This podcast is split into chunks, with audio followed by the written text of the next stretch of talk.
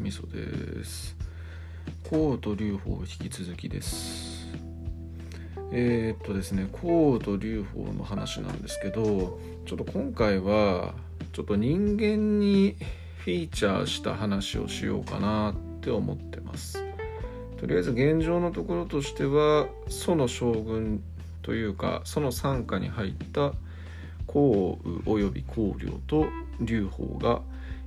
同僚として存在するみたいなそういう状況なんですけどこの時点でですね後々にその項羽と劉邦の戦争の中とかで活躍をしてくる人材とかっていうのも結構それぞれあのここの場所とかに集まってきたりしています。あとその秦ですよね。秦が今どういう状況になってるかっていう話なんかもしとこうかなっていうふうに思ってます。まずその真の話をしましょうかね。えっ、ー、とまあ古外というね二世皇帝がボンクラだったっていう話なんですけど、まあ、結論から言うとこの古外のボンクラっぷりによって秦は滅びるわけですよ。でこれ眉唾なんですけど、まあ、秦の始皇帝がなんか預言者に、えー、秦は子によって滅ぶっていう予言を得たっていう話があるらしいんですよね。で「子」っていうのは異民族っていう意味の漢字なんで異民族が攻めてくるのを防ぐために蒙天将軍を北にやり万里の長城を築かせたみたいなそんな話があるんですけど、まあ、実際こうオチを見てみると古は異民族ではなくて古外のことだったっていうそういうような感じで多分後の時代にこじつけられた逸話なんでしょうけどそんな話があったりします。で古外のボンクラっぷりはですねあの単純にこの人無能と無能で何もしないで酒飲んで女抱いてただけっちゅうそんな感じで実際その真をめちゃくちゃにしたのはこの古外の教育役であるところの長江っていう宦官なんですよね。なんか古典ラジオとかでも出てきたような気がしますけどもともと古外の家庭教師みたいな宦官の人であまあ、とにかく権力欲の権下みたいな人なんですよね。で古外の兄の父祖という人がいたっていう話しましたけどその父祖を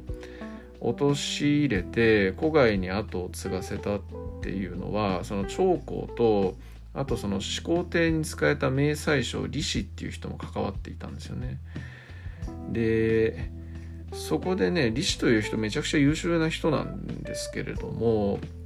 まあ、この人の目論見みとしては多分その二世皇帝を傀儡にして自分が自分の理想の国を作るみたいなことを考えてたのかもしれないんですけど長江という人がねこういうそのなんだろう権力闘争みたいなところでとんでもない才能を発揮しまして李氏に権力闘争で勝っちゃうんですよね。で李州は殺されるとでその後長江がやったことっちゅうと、えー、恐怖政治猜疑心に、えー、をベースにした恐怖政治っちゅうところでですねあの性的みたいなところをバンバンぶち殺しまくるという感じのことをやります。だからまああんま具体的に名前も挙がってないんですけど多分始皇帝時代とかにこうブイブイ言わせていた優秀な官僚とか将軍とかっていうのは結構長江の長江によって粛清されただと思うんですよね。えー、という状況であれだけ強かった秦は、えー、めちゃくちゃなことになっちゃったという感じですね。えー、まあ、有名なこれもエピソードなんですけど、まあ、ある時長江が古外二世皇帝の前に鹿を持って現れましたと。で陛下馬を献上しますって言うんですよね。で古外は笑って「何言ってんのお前これ鹿じゃなくて馬あ馬じゃなくて鹿やん」って言うんですよ。いやあなたあ皇帝陛下には鹿に見えますか？と。ところで周りの諸君にはどう見えるかなって聞くんですよね。で周りの人はみんな馬だとかいやいやいや長江様がおっしゃるんだから鹿だとかっていうわけなんですけどでこの会が終わった後に長江は人に命じてそこで鹿と答えたやつらを全員捕まえて殺すみたいなねそういうようなことをやったっていうエピソードがあったりします。まあ、バカの語源っていうふうに言われてますけど、まあ、意味としては実際に今のバカとはちょっと違いますよね。まあ、そんな感じですね。まあ、こんな感じでね、現代に伝わる言葉の語源みたいなのがこの辺の時代めっちゃいっぱいあるんでね、その辺も結構面白かったりしますよね。で、えっ、ー、と、まあそんな感じでですね、陳章五行の乱が起こった時に、秦がこう瞬く間に押し込まれるわけなんですよ。でその時に押し込まれたんですけど、まあ、みんなねあの功績立てると長江に睨まれるからあんまりそれに対して撃退するっていうのとかも手を挙げる人があんまりいなかったし、まあ、多分優秀な将軍とかっていうのはすでに粛清されていなかったっていう状況なんですよね。でそんな中で普通の一役人に召喚っていう人がいたんですけどその人がいくらなんでもちょっとやばすぎですと私が撃退しに行きますっていう話をするんですよね。だけど長江はお前みたいな鬼才がいてどうすんのって言うんですよ。で兵だってそんな与えられないよって言うんですよ。いや兵はいりませんって言ってじゃあどっから兵を調達したかっていうとその秦の、まあ、関陽っていう町ですよね。そこでその罪人として捉えられていた人たちっていうのを兵として使うんですよね。で罪人として捉えられていたって言っても別にそのめっちゃ悪いことしたってわけじゃなくて、まあ、前から言ってるような感じでその法が厳しすぎたんでちょっとしたこととかで投獄されてる人っていうのもいっぱいいるんですよ。だから結構領民に近いっていう感じの人たちでまあ、その人たちに、えー、今から反乱軍を鎮圧に行くと。でここで功績を立てたらお前たちは普通の領民に戻して家族に会わせてやるよみたいなこと言うんですよね。でそれに喜んだ囚人たちっていうのを率いて召喚は陳将五行と戦ってで瞬く間に鎮圧をするという感じのことをやります。で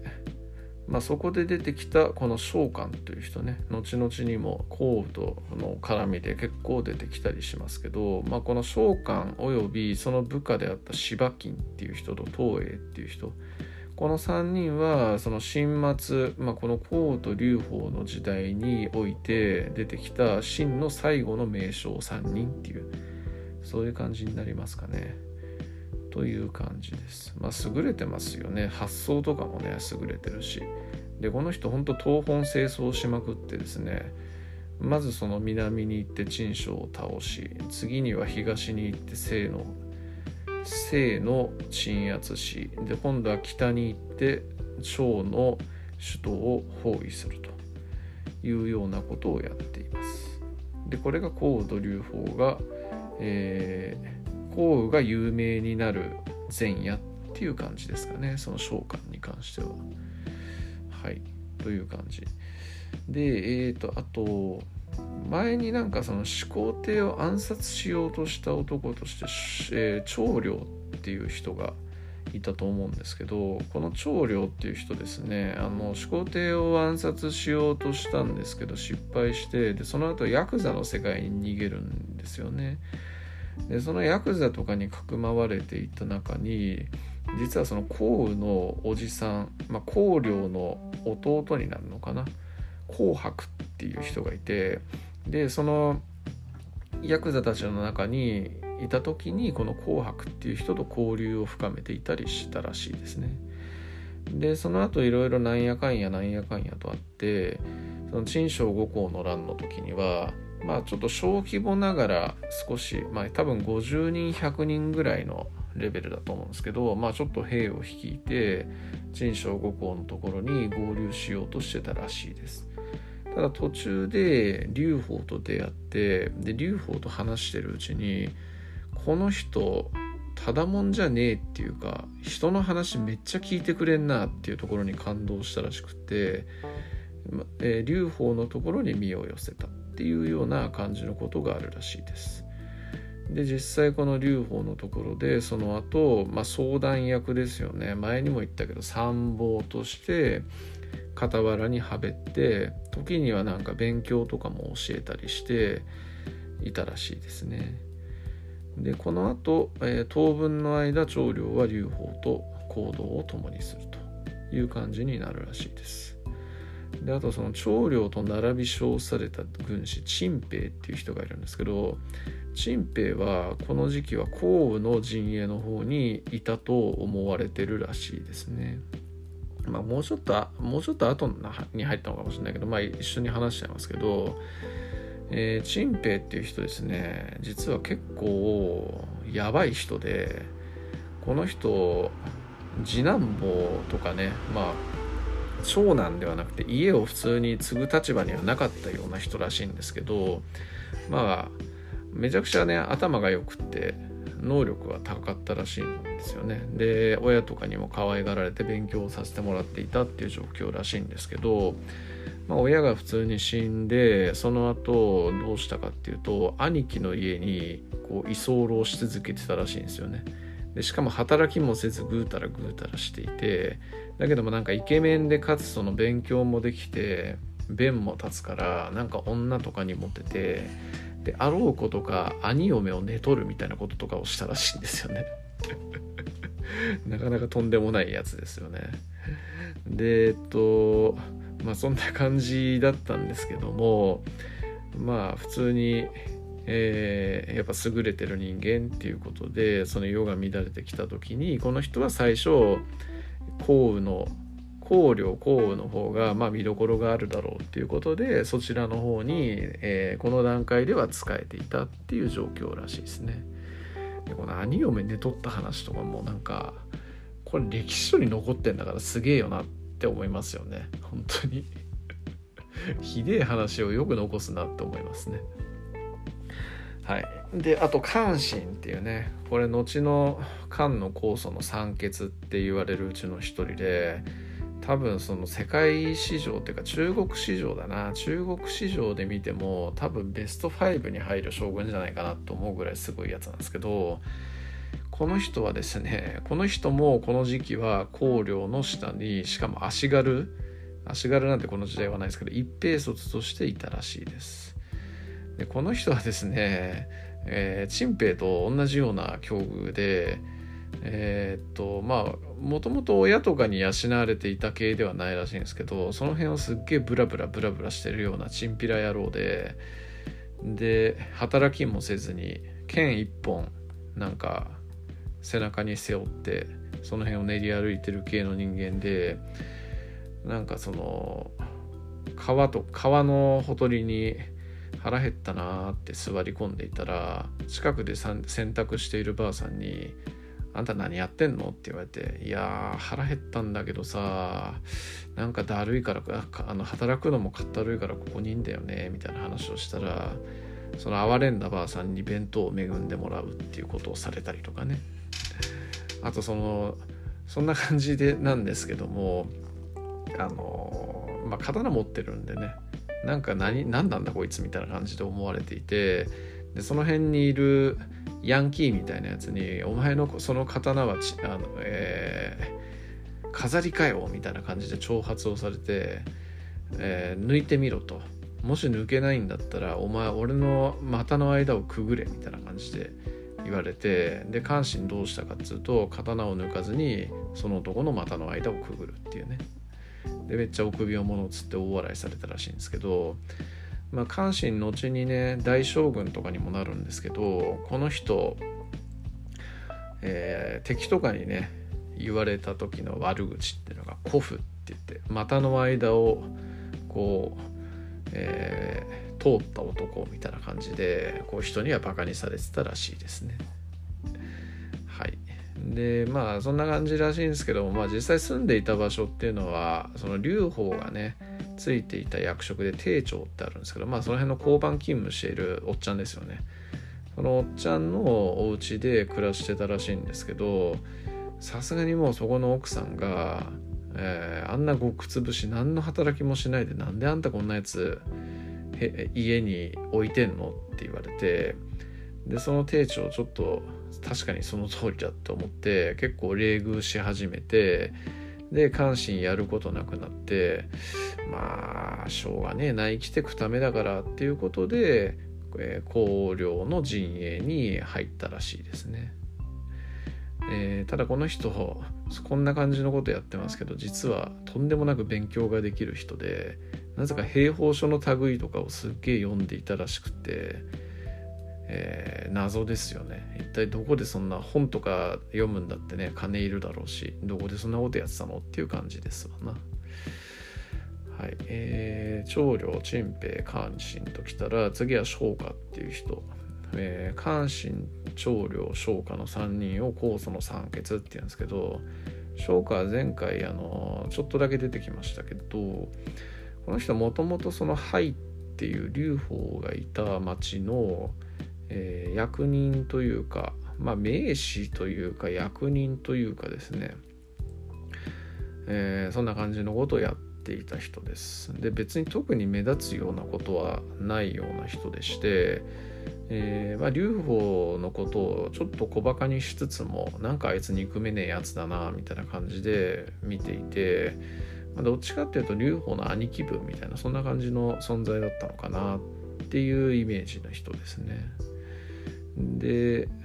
まあ劉邦が廃を占領する時に逃げてきたことで劉邦の陣営につくんですけどこの人ねなんかあんま着眼点とかが結構優れているというかすごい人で後にですねちょっとそのでかい町を落とした時にみんながその金銀財宝を求めて蔵とかに殺到する中この人だけはその書物庫とかに行って地図とかそういうものっていうのをいち早く回収してでそれをもとに研究を行ったりみたいなことをやったらしくて、えー、非常にですねなんかそういう学者肌っていうわけじゃなくて実務系にめっちゃ秀でた人なんですよね。ですごく地味な働きをした人なんですけどその地味な働きこそが第一の功績っていうことで後の時代に劉邦からその最も功績を上げた人として評価されたっていうような話も後にはあったりします。はい。えーそんなところかなまあ他に他のところで言うとねうんまあ後の劉邦が死んだ後に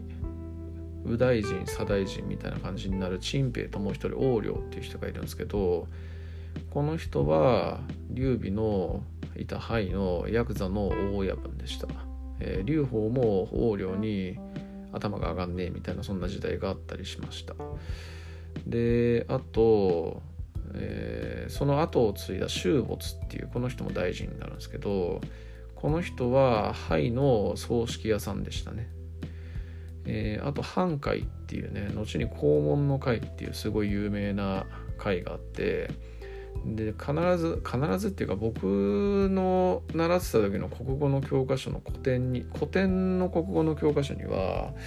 この肛門の会の漢文ってめっちゃ出てきてたんですけどこの人は肉屋です。犬犬とかを屠殺してた系の人だったりします。えー、という感じですね。であと宗信っていう人ね。この人は商家の後を継いで漢帝国の最も偉い大臣小国っていうんですけど小国に2代目小国になった人ですけどこの人は極利だったらしいですね。まあ商家とともに灰の役人やってたんですけど商家は普通になんか経理系というかまあなんかいわゆる企業でいうところの総務総務とか経理とかやってる人に対して送信は極卒って言ってえー、いわばあれですよ。あのー、普通に罪人とかを取り取り締まるというか見張る系の役割ですよね。そんなことをやっていたらしいですね。えー、あとはその後のね、まあ、宗信も宗信でこれの人後の曹操三国志の時代の曹操の先祖って言われてますけど同じく曹操の先祖であるところ先祖というか曹操で加工師っていう死からそう養子に入った系の人なんですけど、えー、親がね。で加工師の先祖加工栄っていう人がこの時代いるんですけどもその人は県令の御者だったらしいですね。普普通にあの馬とかにこう鞭を打つ人ね。という感じです。そんな感じで後の漢の中枢に入る人面白いですよね。ヤクザの親分とか肉屋とかあ葬式屋とか極卒とか。まあ商家なんかまともですけどもそれでもなんか中小企業のね普通に役人さんっていう感じ役人さんじゃねえや総務経理っていう感じの人ですからそんな人が後々天下を取って大帝国。400年もう400年か、まあ、それぐらい続く大帝国を維持する礎をねその人たちで築いたんだからすげえなと思いますよね。はい。すいません。そんな感じでした。ありがとうございます。